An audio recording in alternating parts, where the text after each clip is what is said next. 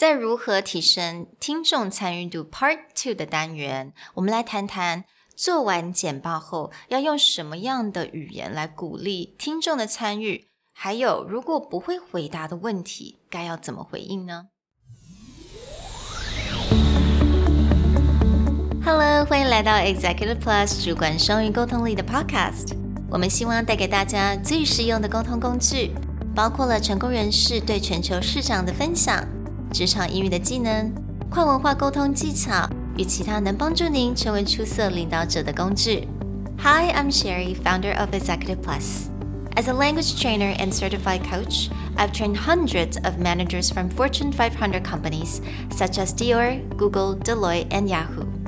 And I'm Nick, Director of Communication Strategy at Presentality. I've helped startups raise millions of US dollars in funding and train the executives of publicly listed companies to present on the global stage. Welcome to the Executive Plus podcast, where you can take your communication and language skills from good to great. Hey everyone, welcome back to Executive Plus Podcast, episode 57. This episode is part two of our two part series on handling the dreaded dead silence of a conference call. So, last time we covered things like how to get going, how to keep people engaged during the presentation, and now we're going to look at how to close out, how to get discussion going, and how to answer questions you don't have an answer for. 所以在今天的单元，我们特别要加强的就是，当你已经做完这个 presentation，你还是有什么方法能够让你的听众能够来参与啊，问问题，或者是提供他的一些意见。那接下来也就是，当对方问了一个问题，是你真的不知道该怎么回答的时候，有没有一些小技巧能够帮助你，就是不会觉得非常 awkward？有的时候面对那么多的人，然后你讲不出来该怎么办，所以一些小小的技巧能够分享给大家。So we're gonna start with at the end of the presentation. How do you still get people to ask you questions? You've finished everything, you've talked, you felt like you said you had to say, and then you go, Does anyone have any questions? 90% of the time, what you're gonna get is nothing. Nothing. Which is always awkward because, again, it's that moment of did they understand? Are they still there? Did I lose my internet connection? Part of the magic behind asking end questions is by not making it so general. If you have a very ambitious or you have a very outspoken person, they may jump in there, but it doesn't mean that will always happen. One of the key ideas is you really should direct questions or specify questions. Meaning, if you say something like, Thank you for joining me, does anyone have any questions? You probably won't get much of a feedback. But if you say something like, On my last point, I made this statement, or I made this plan, would anyone like to give some suggestions or feedback on how I could do this part better?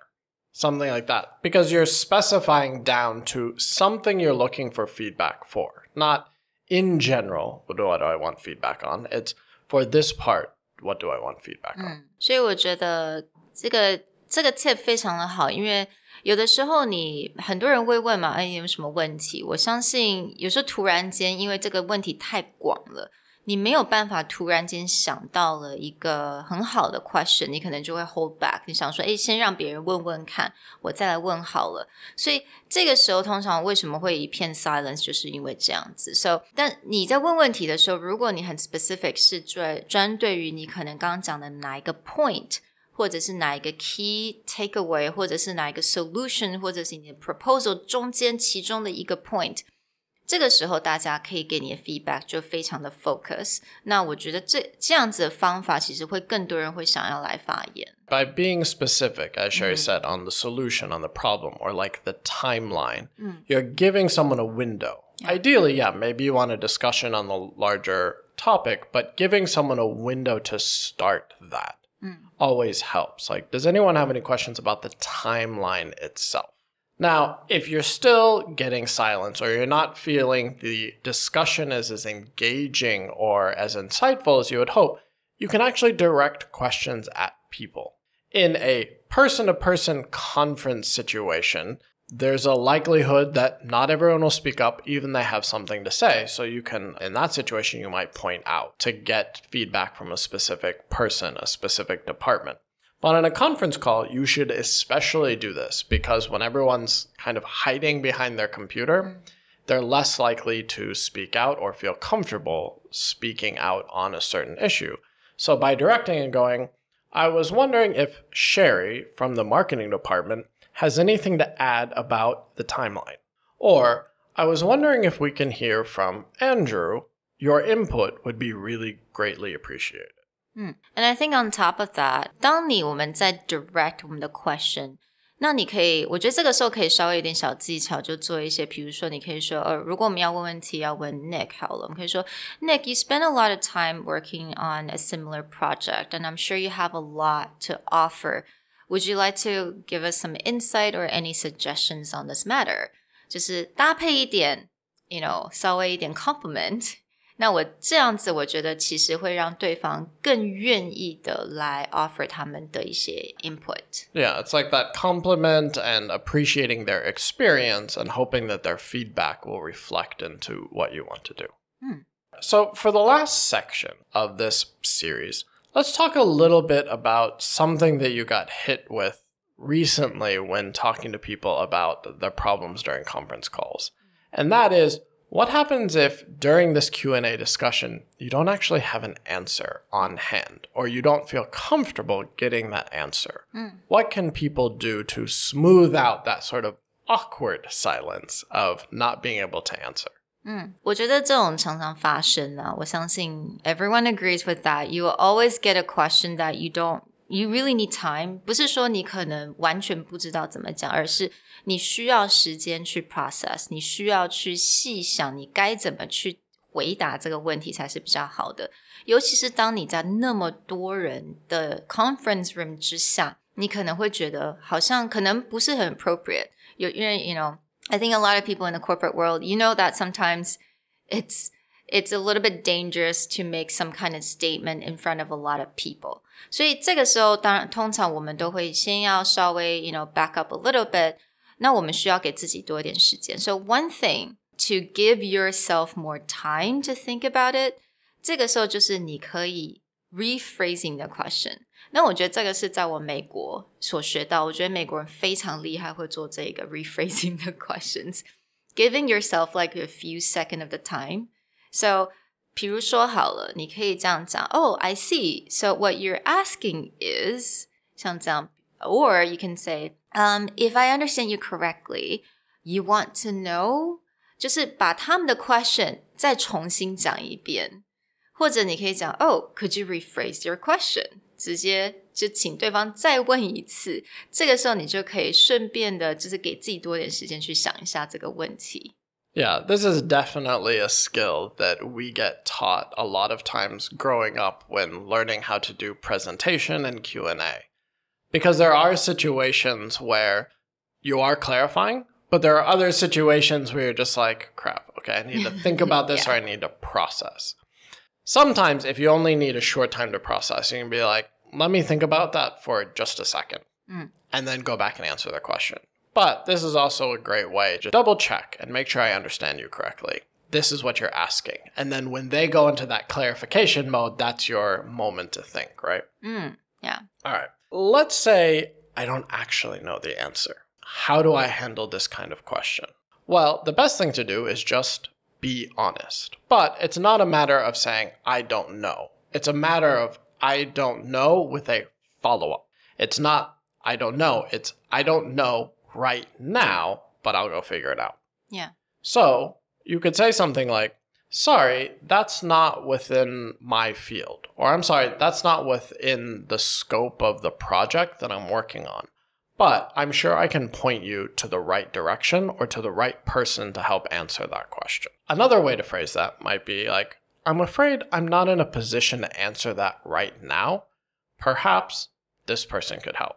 Or perhaps we could schedule a follow up discussion so that you and I can jump into that question. 嗯，因为这样的方式，虽然你没有办法完全现在的就去回答，或者你无法回答这个问题，但是你给人家了一个 direction，you know，另外一个 team 或者是另外一个人他可以帮忙，那你帮他们做这个牵线。我觉得其实这个不会让任何人觉得说，you know，oh you're no help at all。You're still helping them. You're still answering the question in a way right? But you're just kind of give them a direction, a sense of direction to what's going to follow after that. A lot of this comes back to some people feel that it's inappropriate or they're insecure about saying, I don't know. I don't know is not necessarily the problem. It's the problem of I don't know and it doesn't sound like I'm going to go figure out. So the goal becomes, I don't know right now, but we'll go figure it out or I will send you to a person who can answer that question. 就是后续的 action plan. Right, action. So last thing，最后一个就是当当然，如果这个问题这个 question 是你必须要在私下来解决，那我觉得其实你就可以讲说，you know，could we talk about this after the meeting privately? I don't want to take up everyone's time。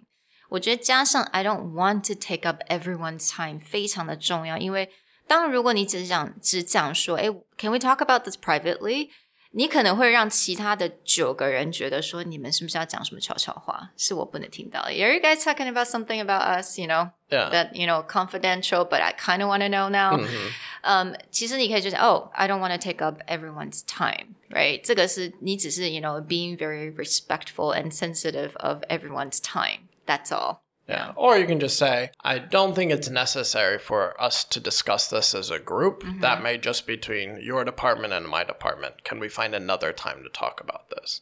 But you're just basically clarifying that this is not the right time to talk about it because it doesn't need to take everyone's time. It doesn't need everyone in the room to discuss. So just, you know, calling that out. Oh, I think this is more like a marketing and R&D discussion. Can we find another time to talk about that? 所以，我们今天就讲到了，在你做完你的 presentation，你该怎么样 direct 你的 question。在接下来就是，当你被问到问题，你不知道该怎么回答的时候，你该可以用什么方法去回应。So I really hope you guys really enjoy this episode and previous episode. If you have not listened to it, and yeah, have a great meetings and great presentation online, everyone. We hope no more dead silence for you in your next meeting. We'll talk to you guys next time. Bye. Bye. 如果你喜欢我们的 Podcast，欢迎来追踪我们的主管英文 Executive Plus 的 Facebook。那也可以写信到我们的信箱 yourcareerplus at gmail.com。